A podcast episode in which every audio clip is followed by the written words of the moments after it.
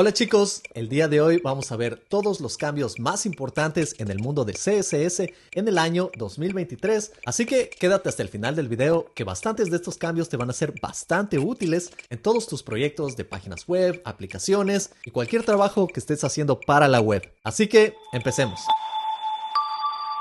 Este año han habido muchísimos cambios bastante interesantes en el mundo de CSS. Entre estos tenemos anidamiento en CSS, tenemos diferentes maneras de envolver texto, tenemos también diferentes modelos de colores, formas de cambiar completamente cómo funcionan los estilos en cascada en CSS. Así que empecemos con una de las funcionalidades con las que yo personalmente estoy súper emocionado. Esta es una funcionalidad que debió haber existido tal vez en el inicio de CSS, pero no existió en esos tiempos, por eso se crearon herramientas como LES y como SAS a las que realmente podemos decir adiós. Así que empecemos viendo el anidamiento en CSS. Voy a crear un div que va a tener un elemento P con el texto anidamiento. Presiono Enter y ahora vamos a crear los estilos en la etiqueta Style.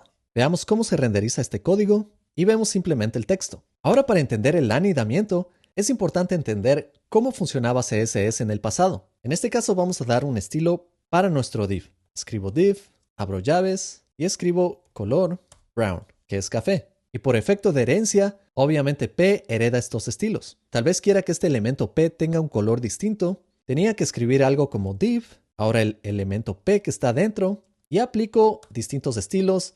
En este caso, por ejemplo, puedo escribir color blue. Y de esta manera, específicamente, indico que es el elemento P dentro del div. Pero puedes darte cuenta que tengo que repetir div y en proyectos complejos tendría que crear selectores incluso más específicos, muchas veces incluso crear clases. Pero con la nueva funcionalidad de anidamiento en CSS, podemos simplemente borrar este div y colocar p dentro del div. De esta manera, podemos ver que con esta extensión los estilos no se aplican y es porque esta característica no está totalmente disponible por el momento. Pero lo que podemos hacer es ver este mismo código en Chromium que va a tener el último soporte de Chrome Voy a copiar este enlace, aquí tengo Chromium abierto, apego y podemos ver que funciona sin problemas. Eventualmente esto estará respaldado en todos los navegadores, podemos ir a Inspect, inspeccionar y en los estilos en el navegador podemos ver exactamente de dónde vienen estos estilos. Ahora como te dije, en el pasado para realizar esto teníamos que utilizar herramientas como LES o herramientas como SAS. Y claro, estas herramientas tienen muchas más funcionalidades pero a través de los años hemos visto que el estándar de CSS está adoptando bastantes de estas funcionalidades para que sean nativas en el navegador. Como puedes ver en la página de canayuse.com, esta funcionalidad no está completamente implementada en todos los navegadores, pero puedes ver que ya está disponible en las últimas versiones de Chrome, también Safari y Firefox. Y no te preocupes que en un futuro puedes deshacerte completamente de SAS y de LES. Pero como sabes, todo toma tiempo el futuro del Internet se ve bastante brillante con estas nuevas propiedades. Ahora vamos a ver un par de nuevas propiedades para trabajar con texto y balancearlo en una manera que se vea súper bien. De hecho, yo ya estoy utilizando esta propiedad en mi página principal de Academia X y también te cuento que he añadido todas estas propiedades a mi curso de CSS y también he incluido nuevos videos porque todos mis cursos son cursos vivos que son actualizados frecuentemente con cualquier cambio que hay en la tecnología. Así que de paso, si quieres estudiar conmigo, te invito a revisar mis cursos en academia-x.com. 10 años de mi experiencia trabajando en proyectos para compañías realmente grandes, incluyendo mi trabajo como ingeniero de software en Amazon, y todo esto traducido en un bootcamp que te va a llevar a trabajar en la industria profesionalmente. Ahora de vuelta al código de CSS, veamos cómo funcionan estas nuevas características. Voy a crear un párrafo en el que voy a escribir domina la ingeniería de software en 6 meses y asegura tu empleo en tech. Vamos a crear estilos con la etiqueta style.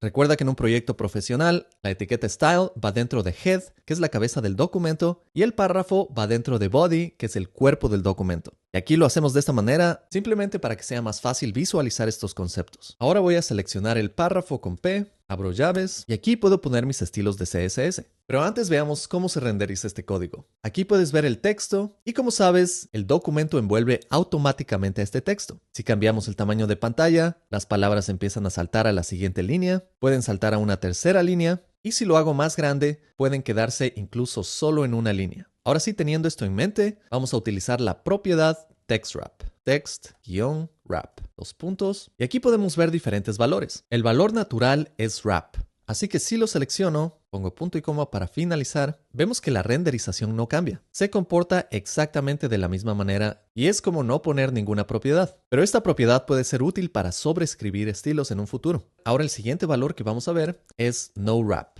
Vemos que ahora el texto simplemente no envuelve, porque wrap significa envoltura. Y podemos cambiar el tamaño de la ventana, no vamos a ver cambios en el texto. Si ya conoces otras propiedades, como white space o word wrap, estas otras también afectan la envoltura de CSS de cierta manera, pero no son enfocadas en el texto en sí. La propiedad white space se enfoca en los espacios y saltos de línea, y la propiedad word wrap se enfoca en romper o no palabras. Estas otras propiedades pueden causar efectos similares, pero text wrap es más enfocado en todo el texto en sí. Y ahora veamos un par de propiedades que están recién salidas del horno, y por esta misma razón todavía no son soportadas en todos los navegadores, pero en muy poco tiempo estarán soportadas y podrás utilizarlas en cualquier proyecto profesional. El siguiente valor es balance. Al seleccionar esto, puedes ver el cambio en el texto. Nos aseguramos de que cada línea sea balanceada y así la primera y la segunda línea van a tener más o menos el mismo tamaño. Esto puede cambiar un poco dependiendo de las palabras, pero CSS trata de balancear las dos líneas. De igual manera, si tenemos tres líneas,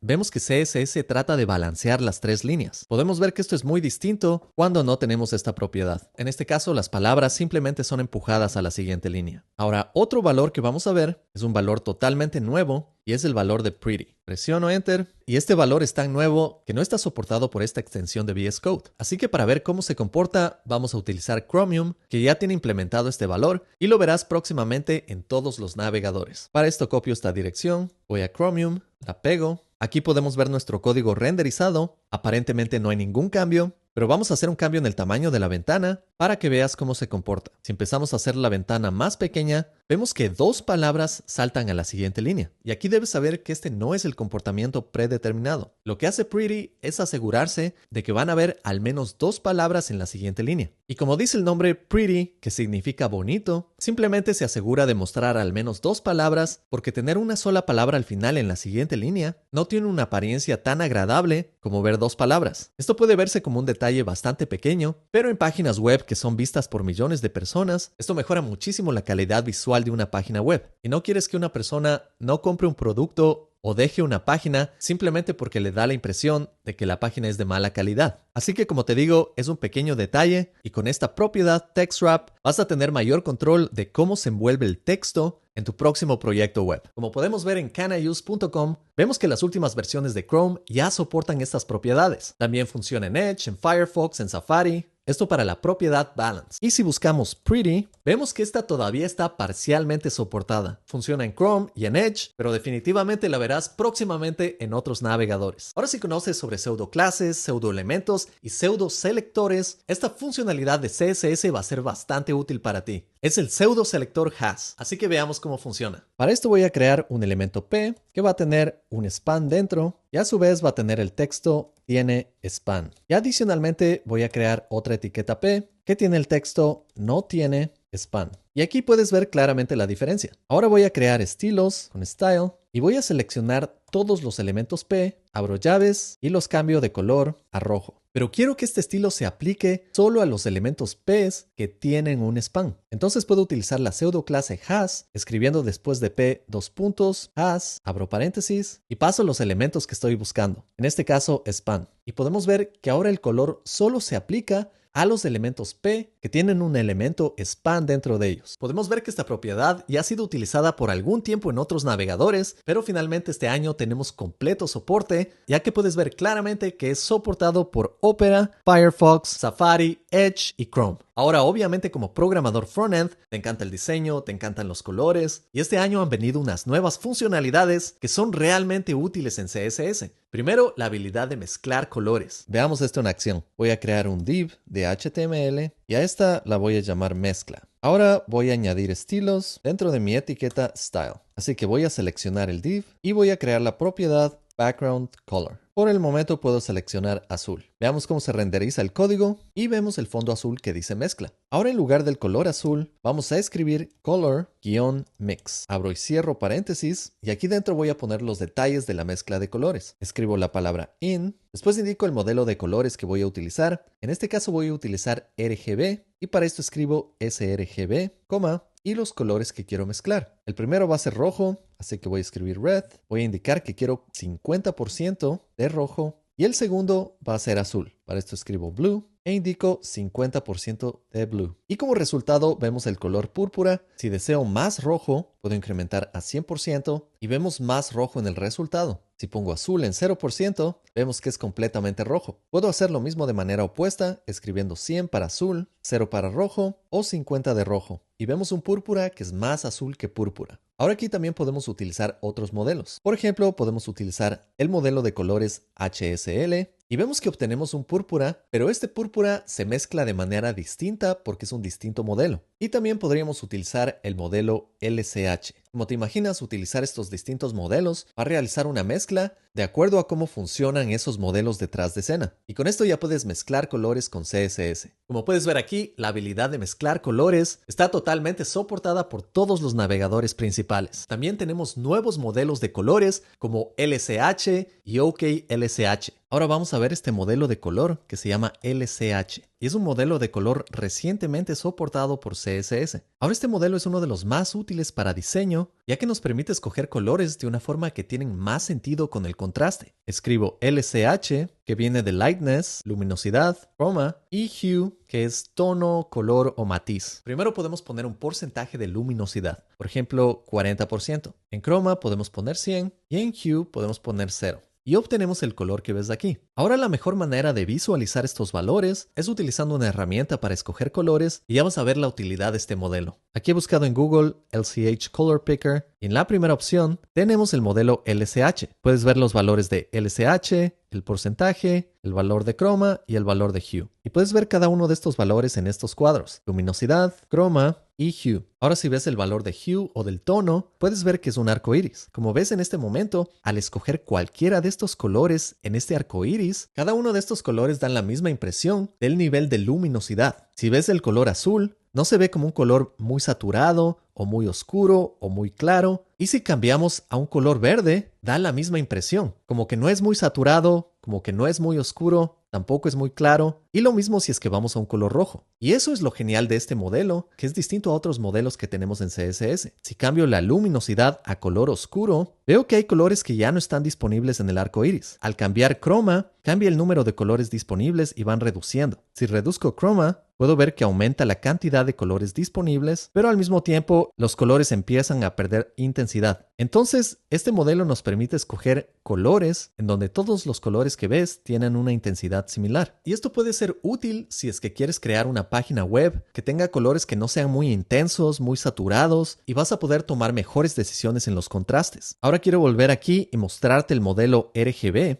para que veas la diferencia. Al copiar este valor, pegarlo aquí y reemplazar por el modelo RGB con los valores de 0, 0 y 0, podemos ver en esta herramienta que si escogemos el color rojo más saturado, te vas a dar cuenta que ciertos colores naturalmente son más claros y otros colores naturalmente son más oscuros. Por ejemplo, al ir al color amarillo, vas a notar que el color amarillo naturalmente es un color bastante claro, incluso en su mayor saturación. Es decir, las palabras negras se pueden escribir encima del color amarillo y va a haber un muy buen contraste y va a ser fácil de leer. Ahora si vamos a otros colores, por ejemplo el verde también tiene una buena luminosidad, el celeste también tiene una buena luminosidad, pero si vamos al color azul, notamos que naturalmente el color azul en su estado más saturado es un color que naturalmente es bastante oscuro. Entonces aquí es obligatorio cambiar las letras a que sean blancas, porque si pones letras negras encima de este color azul, no va a haber suficiente contraste y no se van a poder leer las letras. Lo mismo sucede con colores como el púrpura. El púrpura naturalmente es bastante oscuro y con el modelo LCH podemos garantizar que todos los colores se van a comportar de la misma manera y podemos tomar mejores decisiones. También el formato LCH funciona en todos los navegadores. Ahora vamos a ver otro modelo que es completamente nuevo en CSS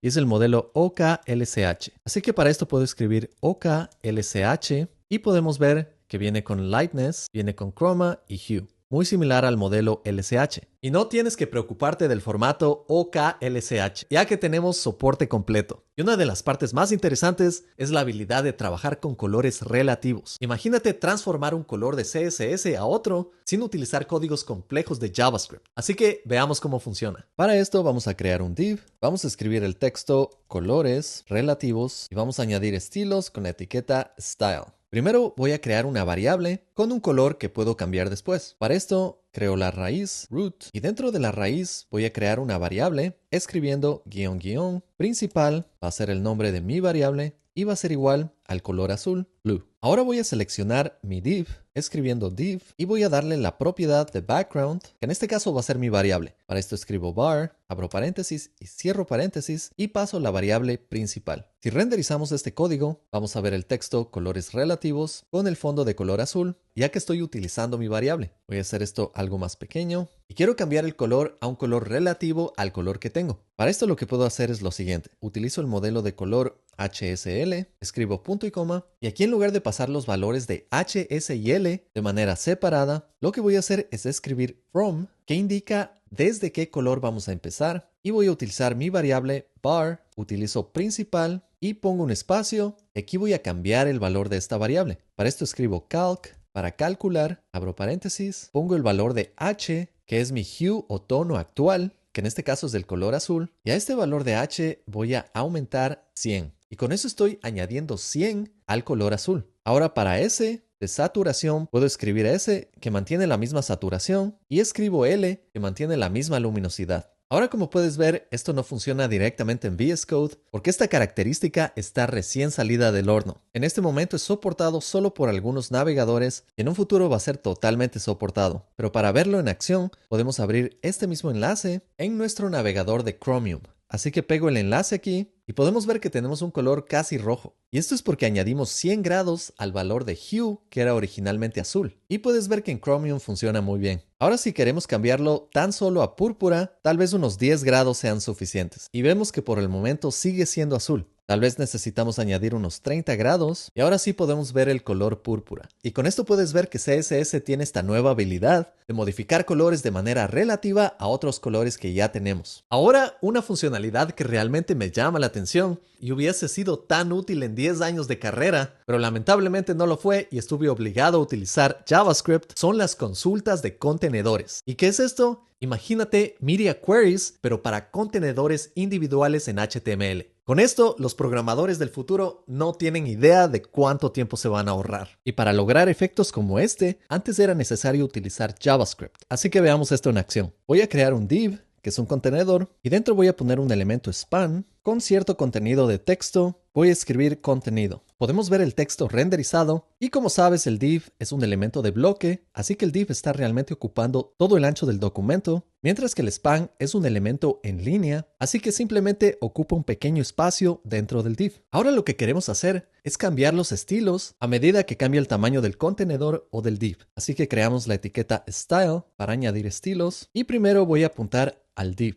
al contenedor. Abro llaves y aquí utilizo la propiedad container a la que voy a pasar dos valores. Primero, el nombre del contenedor. Puede ser cualquier nombre. En este caso lo voy a llamar contenedor-x. Pongo espacio, una barra oblicua y pongo mi siguiente valor, que va a ser cómo se comporta este contenedor. En este caso voy a utilizar la propiedad inline-size, que va a funcionar bien para este caso. Ahora queremos visualizar un poco este div, así que voy a añadir un color escribiendo background color blue, simplemente para ver su color. Ahora quiero visualizar el span, así que voy a apuntar al span, abro llaves y voy a poner como background color green, que es verde. Obviamente puedes ver un margen adicional, que es un margen que viene predeterminadamente para todo el documento. Pero aquí puedes ver dónde está el div y dónde está el span. Ahora vamos a utilizar la palabra add container que como ves es similar a Add Media para consultas de medios y aquí vamos a indicar el nombre del contenedor al que queremos apuntar. En este caso escribo contenedor-x y entre paréntesis puedo poner el tamaño en el que estos estilos se empiezan a aplicar. Voy a indicar que cuando el ancho utilizando la palabra width sea menor o igual a 200 píxeles, entonces voy a aplicar los siguientes estilos. Abro llaves y aquí voy a cambiar el span, abro llaves, a que sea background color red, rojo. Y esto es todo lo que necesitamos hacer para consultas de contenedor. Como puedes ver, es muy similar a consultas de medios. Ahora queremos visualizar estos cambios y podemos ver que al cambiar el tamaño de la pantalla no funciona. Y esto es porque esta característica es relativamente nueva. Esta extensión no la soporta todavía, pero podemos utilizar Chromium para ver esto en acción. Así que copio la dirección, abro la dirección en mi navegador en Chromium,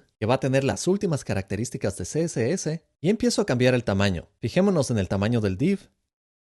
Y vemos que en este momento el div ha llegado a un tamaño de menos de 200 píxeles y vemos que el color del span cambia. Y así puedes ver poco a poco cómo vamos cambiando al cambiar el tamaño de la ventana. Aquí ten mucho en cuenta que no estamos prestando atención al tamaño de la ventana, estamos prestando atención al tamaño del contenedor. Por esto en muchas situaciones es posible que tus contenedores no ocupen todo el tamaño de la ventana como ves aquí. Entonces en esos casos va a ser bastante útil conocer sobre consultas de contenedor. De igual manera aquí puedes ver el soporte total para todos los navegadores y ya puedes empezar a probarlo en tus propios proyectos. Ahora si tienes el espíritu de diseñador y has trabajado con diferentes apps como Photoshop, Illustrator, Sketch, esta nueva funcionalidad te va a parecer increíble, porque vas a poder escribir CSS como si fueran diferentes capas de estilos. Y esta funcionalidad básicamente rompe un poco la idea de la cascada de CSS y te va a permitir pensar en una manera totalmente distinta a cómo creas CSS en un proyecto. Veamos cómo funciona. Voy a crear un div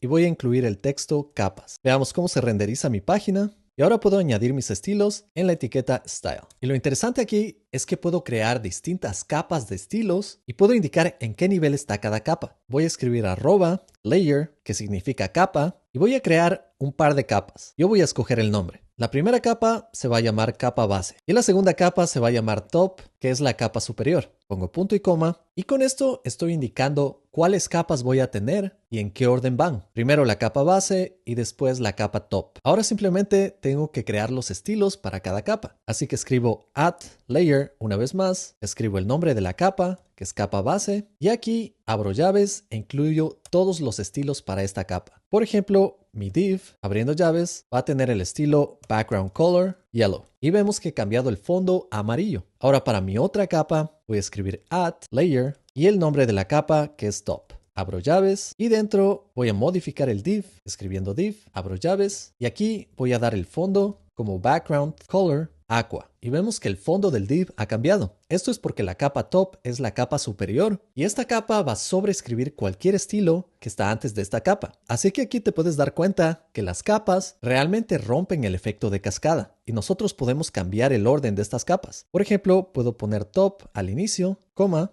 y base al final. Y con esto vemos que ahora base es la última capa, sin importar que haya sido escrita primero. Y así puedes tener mucho más control sobre cierto grupo de estilos y puedes tener capas en un futuro que pueden ser intercambiables. Incluso pueden estar en distintos archivos de CSS. Realmente hay muchas posibilidades y aquí tienes una herramienta más. Aquí puedes ver el soporte de AdLayer que ya está soportado en todos los navegadores, no tienes que preocuparte, puedes empezar a usarlo. Como viste, incluso funciona en la extensión de VS Code. ¿Te das cuenta de lo poderoso que se está volviendo CSS? A veces pienso que en el futuro ya no vas a necesitar programar. Puedes hacer tantas cosas solo con un par de propiedades de CSS. Ahora con esto, espero que tengas todo lo que necesitas para seguir creciendo en el mundo de CSS, te conviertas en un mejor programador frontend, ya sabes, trabaja de la mano con los diseñadores para crear proyectos de alta calidad. Si te gustó este video, te invito a suscribirte a mi canal y te dejo este video que sé que te va a gustar bastante.